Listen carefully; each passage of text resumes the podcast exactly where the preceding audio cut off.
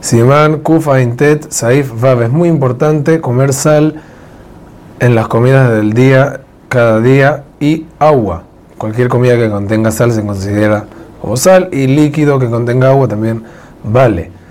Si una persona no come ni sal ni toma agua, entonces eso le provoca mal aliento. Y en la noche, aparte del mal aliento, se puede enfermar hasta que se le dan como arcadas, como que se ahogue.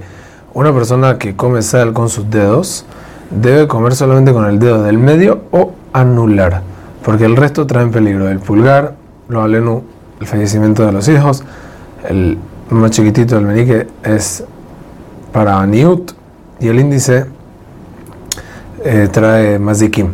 Por eso hay que tener cuidado de esto. Hazak Ugaru.